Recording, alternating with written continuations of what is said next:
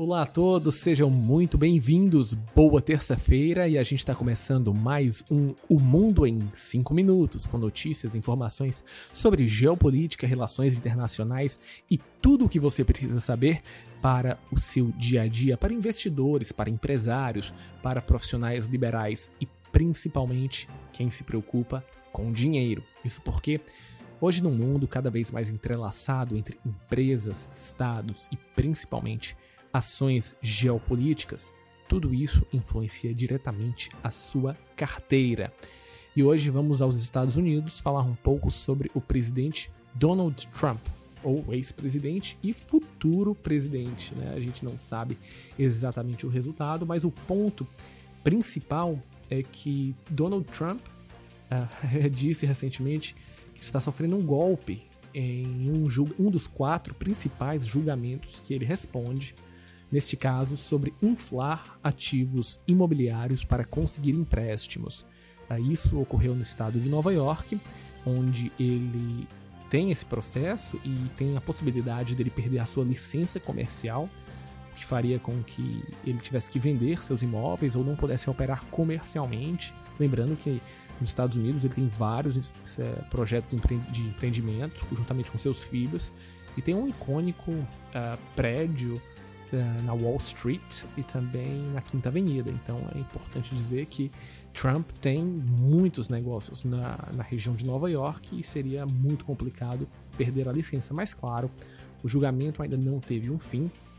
E um ponto principal é que os procuradores dizem que Donald Trump inflou entre 800 a 2 bilhões de dólares, é isso mesmo, 2 bilhões, os seus ativos imobiliários para fazer empréstimos e operações financeiras com os bancos. Seria uma fraude imobiliária. Obviamente, a defesa e o próprio Donald Trump dizem que não teve nenhum problema, que apesar de existirem inconsistências de quanto vale uma propriedade ou outra, o ponto principal é que os bancos todos foram pagos com juros, o dinheiro de fato foi aplicado em operações comerciais e não existe motivos para isso que não para, para esse processo que não seja na prática uh, uma perseguição e uma tentativa de tirá-lo de uma disputa política. É, é, complicado, as leis americanas são bem diferentes. A fraude pode ser uh, dita que existiu do ponto de vista até contábil, mas de fato o presidente Trump disse que não tiveram vítimas e nesse caso não tiveram, porque mesmo que os dados estivessem uh, errados, os bancos podem ter sido induzidos ao erro, poderiam não ter emprestado dinheiro, mas emprestaram e não tiveram, não tiveram nenhum default. Então isso é um ponto importante. E o ponto mais importante é que tudo isso, todas essas situações com o presidente Trump ocorrem quando a gente começa a fazer uma análise das projeções eleitorais.